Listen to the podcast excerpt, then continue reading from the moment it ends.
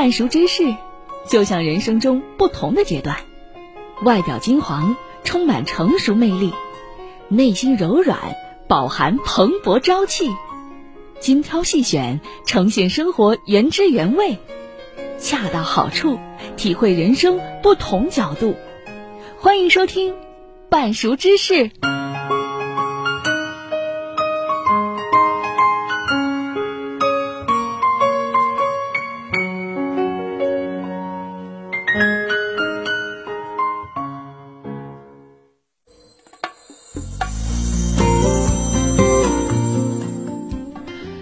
大家好，欢迎来到今天的半熟知识，我是伟丽。那么这段时间呢，不少媒体有对2023年做了很多的盘点总结，而且也对2024年做了不少新闻献呃新年的献词。呃，我的身边的朋友圈呢，他们也有很多呃发表了许多自己的年终小作文，我也浏览了很多，也确实呢在他们的字里行间当中，呃看到了他们的2023，也梳理了自己的2023，感触也挺多的。所以今天呢，也想借着这个机会和大家聊一聊二零二三呃，当做是告别二零二三迎接新一年的一个小仪式。那么今天呢，和我们一起来做客呢，是我的两个朋友静帆和李问。那么和大家打个招呼吧。主持人好，李问好，还有听广播的人好，大家好，我是李问。那么非常感谢两位的捧场。其实按照惯例呢，很多主流媒体都会在新年的第一天或者是前几天就发表一个新年献词哈。很多新年献词，其实在今天这个时代当中呢，呃，它已经不单单只是一个简单的祝福和展望，呃，它字里行间能够展现的，其实也是整个时代的变迁和社会的新生。啊，那么之前也有让两位小小的准备了一下哈，就是站在自己的立场上来看，今年哪一个媒体的。一个新年献词让自己特别有感触啊、呃，其实感触的很多呀，啊、呃，大家写的都很好。我这里给大家分享一个上海证券报的啊、呃、一个献词，它的名字叫《启航破浪》，我给大家分享一下，朗诵一下。啊，对，朗诵一下。火花四溅，钢铁交锋，是每一艘船诞生的乐章；破浪而出，扬帆起航，是每一只船问世的使命。你我如大海中徜徉的小船，怀揣初心，乘风逐浪，舟行于水上，水因时而变，因势而动，挑战如同不停歇的浪，不断考验着决心、智慧、耐力。我们是船员，是水手，是农民，是工人，是劳动者、创业者，我们都在一条舟上，舟承载着我们的一切，我们决定着舟的航向。不必等曙光浮现，用手中的碎石凿出一道亮；不必祈祷风暴消散，用手中的桨压平面前的浪。长风破浪会有时，直挂云帆济沧海。新征程上也或有风雨，但只要激励而举，极致而为，凡有所信，虽远必达。哎，分享完毕。是为什么会对这个片段很有感触呢？我觉得他。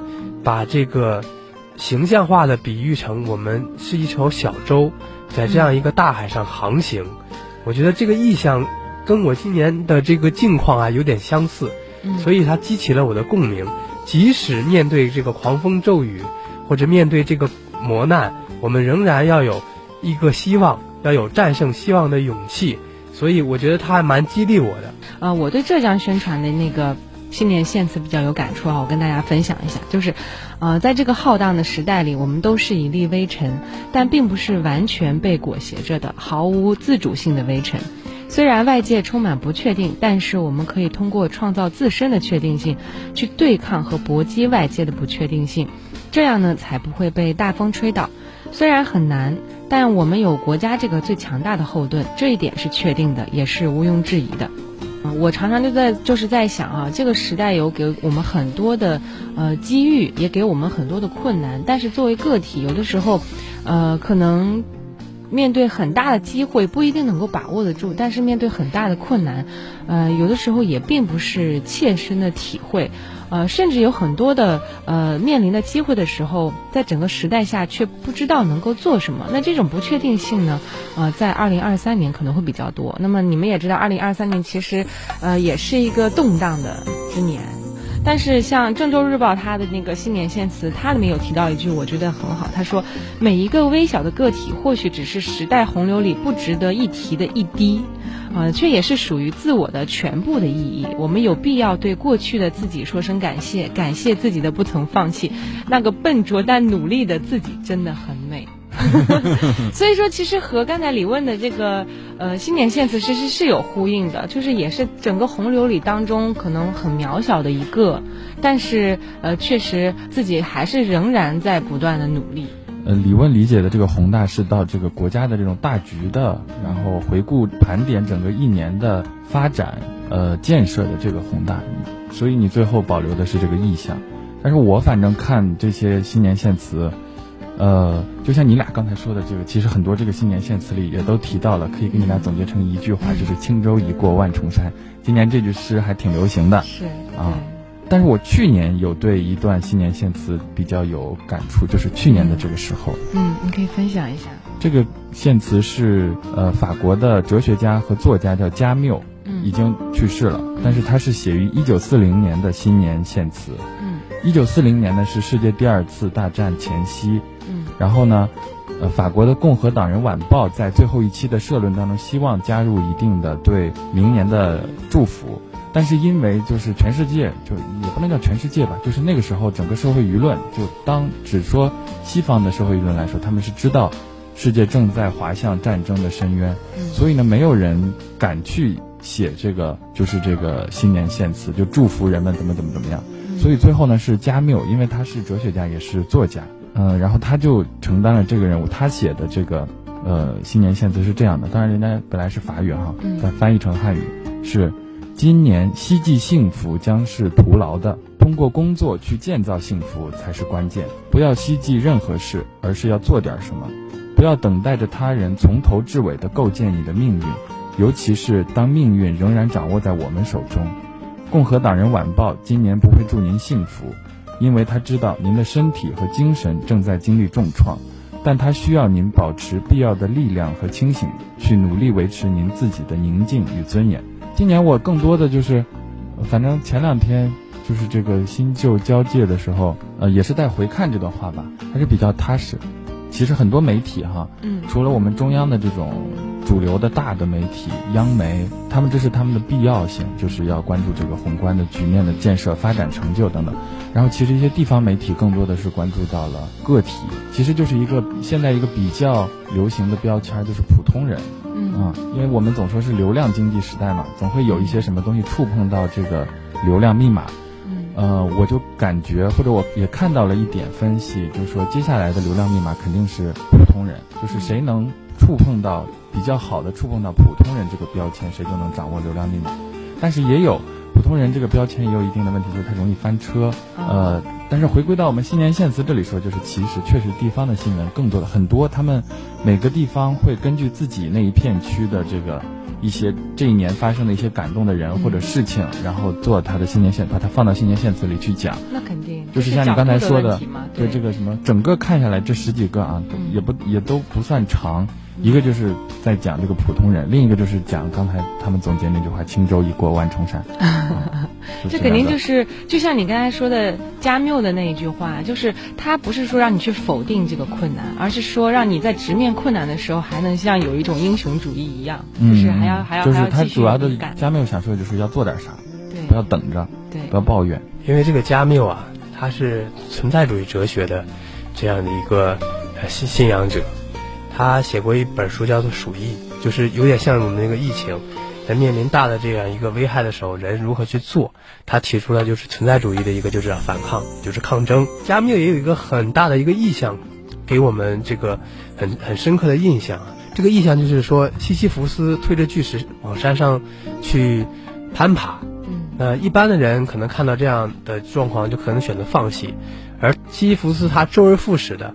啊，推着巨石往山上走，然后巨石再往下滚落，再推，这样一个周而复始，其实就是讲人在对抗这个社会的这样一种荒谬的时候，应该是选择反抗，一种向死而生的力量。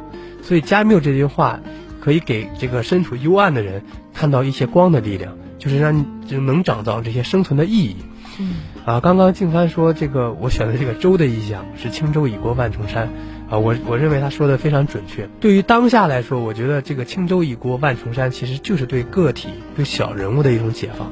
我刚刚有说，我隐去了很多关键的一些人事或者是时政背景和国际局势，只是把这段优美的文字分享给大家，就是让大家去是疗伤、治愈、去慰藉，在这样一个浮躁喧哗的社会。哎，能能聆听这么一段美美好的文字，其实，呃，我所说的这个个体啊，啊、呃，就是我今年读了一本书，哎，给我印象感触非常大，就是王迪的《碌碌有为》，啊、呃，现在其实从学界呀，他是澳门大学的一个教授。啊，从现在一个学界的转向也好，其实更多的从宏观的叙事转向微观的叙事，也就是微历史，以前都在讲这个万历十五年呀、啊，黄仁宇的，现在呢，我们都。拉回到现在，就是一帮这个写这种这种微小叙事的历史学家出圈了啊！不光王迪，还有其其他的很多写北魏的一个宫女的一个生活的状况，透视那个时代的整体的面貌。我非常认同的一句话就是：谁掌握了小人物，哎，谁就掌握了流量密码。我也认为，接下来可能更多的是，不管创作者好，文艺创作者也好，或者是媒体人也好，更多的去其实是关注，因为这个时代已经足够宏大了，关注这个每个个体。他的声音，他的状况，他的境况啊，这个我觉得还是非常有意义的。就是生活其实是很多不同的小小的瞬间组成的，那其实很多宏大的叙事也是由很多微小的个体它组成的。那么，其实，在元旦之前呢，三联生活周刊和清华大学社会系副教授闫飞呢，就一同发起了一个活动。那么，他们走向北京和上海的街头，走到广场和公园，甚至是人们的家里面去问大家啊，那么，二零二三年你们过得怎么样？那么，大部分人的第一第一个反应呢，就是，哎，我过得挺好的。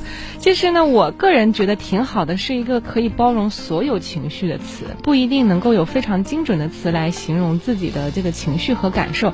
但是当时在这个活动下面哈，就很多网友留下了自己二零二三年的个人的故事，也就是刚才你们两位都提到的普通人的故事。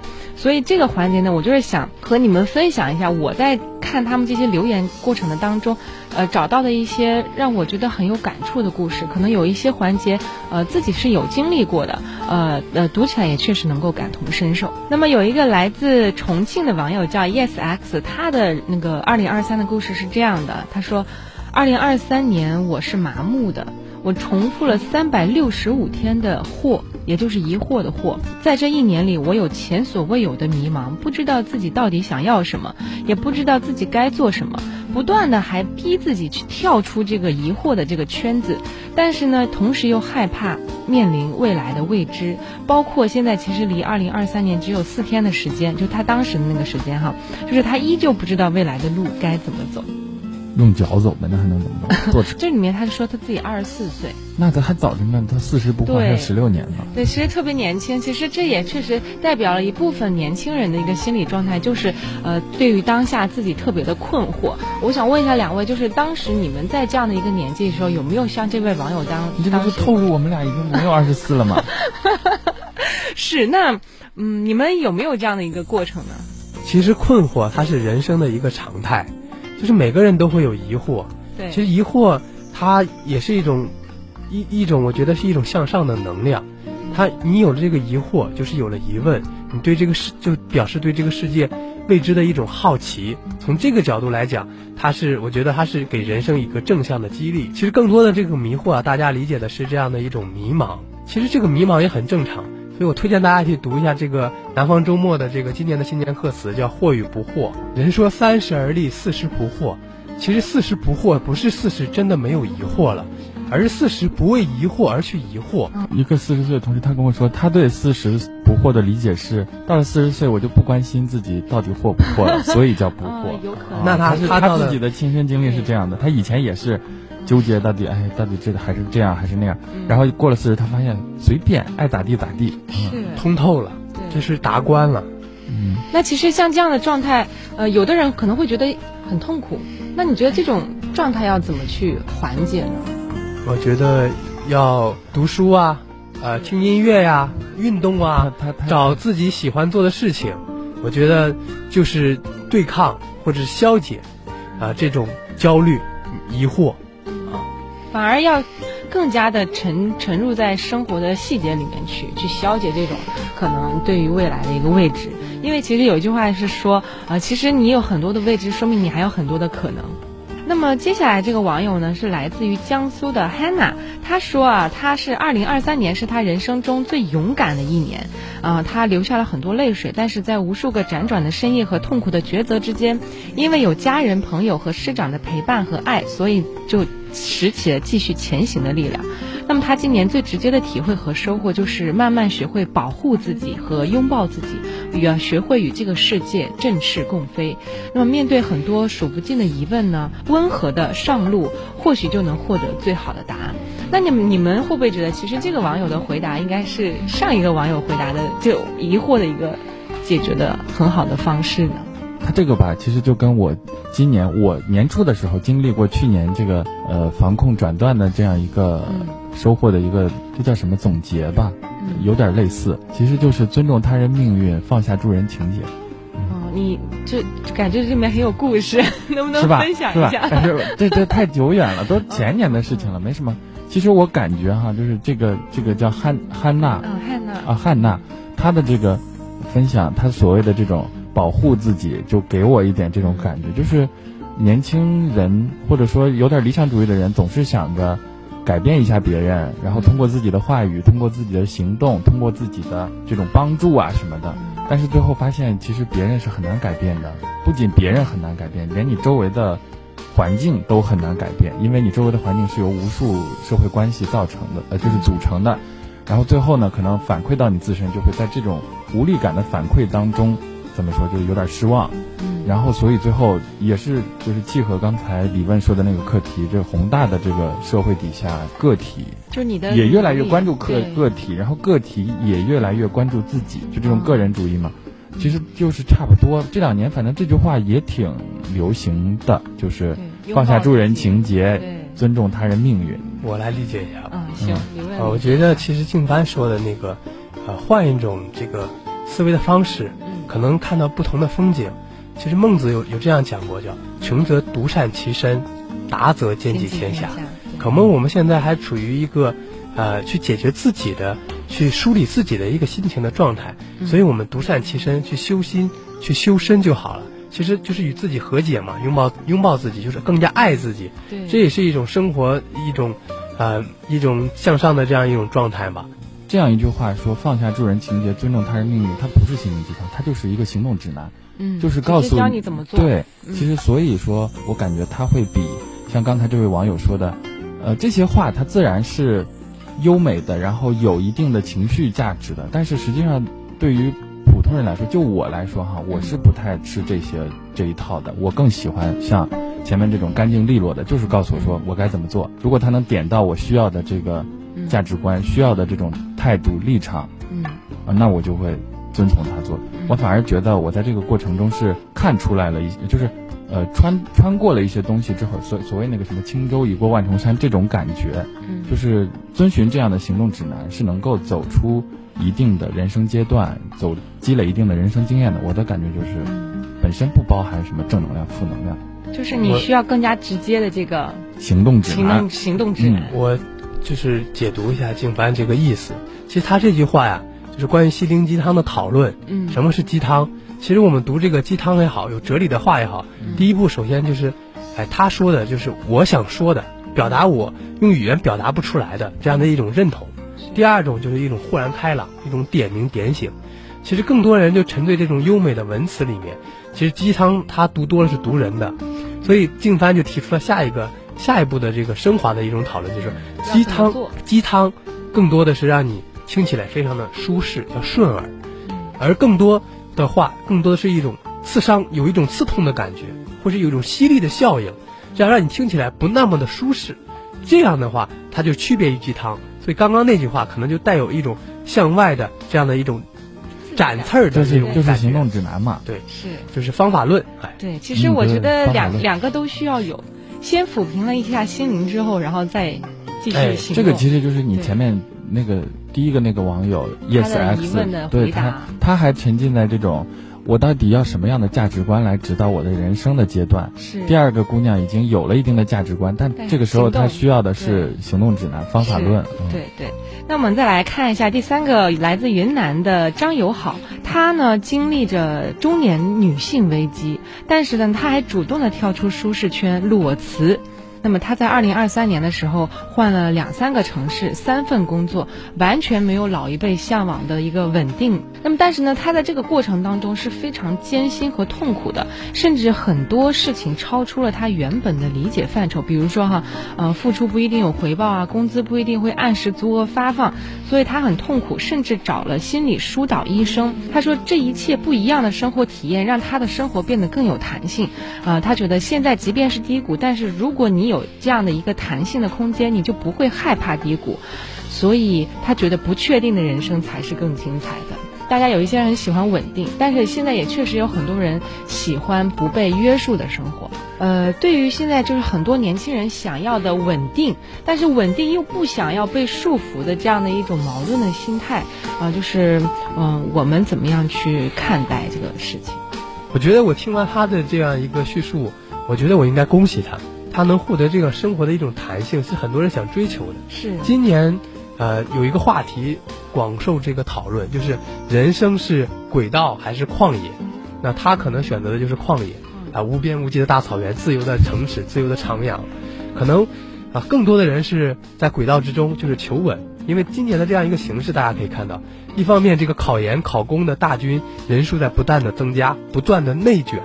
另一方面，人们又非常向往这种自由和不束、不受束缚的生活，啊、呃，或者这种生活方式。但是其实，啊、呃，后面那一种就是自由，对大家来说其实是很奢侈的。所以大家能面对这种自由，更多的就是走出去，啊、呃，去旅游。你像今年火的这个淄博，前有淄博，后有哈尔滨，对吧？对，现在是哈尔滨，尔滨，哎，都是追求这种人生的旷野。那这种人生的旷野，其实他们更多的是向外求。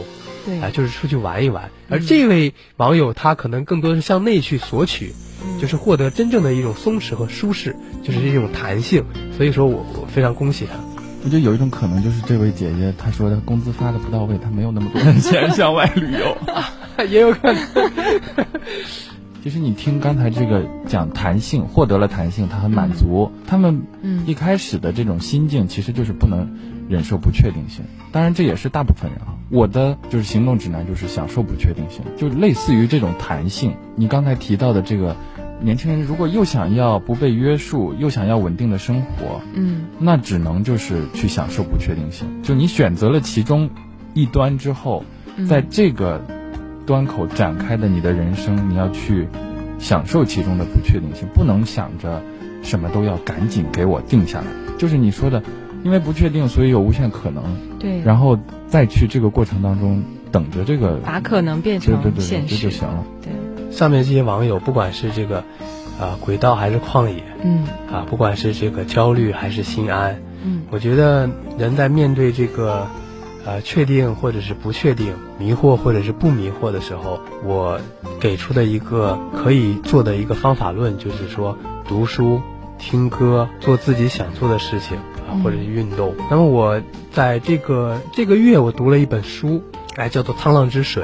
嗯，《沧浪之水》呢是颜真的作品，写的是这个体制内的生活，啊，他可以说是写进了这个知识分子对这个灵魂的拷问和人生的况味。嗯，啊，人在面对这种尊严、利益与良知，从纠结痛苦到卑微狗狗，从怯懦妥协到自鸣得意，啊，这样的一种状态，冷峻的唯物主义。让你看透了这个现实的残酷和现实的法则。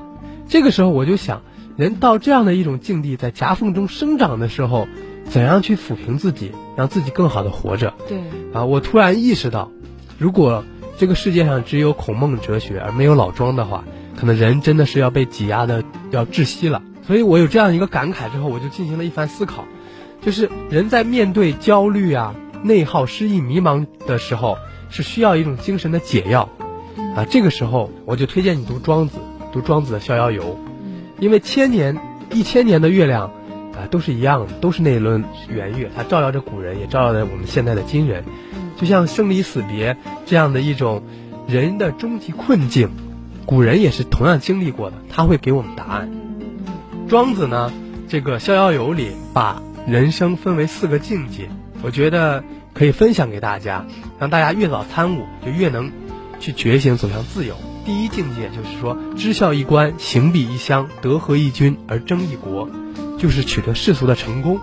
那人在取得世俗的成功之后，往往就会丢失自我，于是就到达了第二层，举世誉之而不加劝，举世非之而不加沮，就是不被外界的声音种种的干扰和束缚，忠于自我，对自己有交代。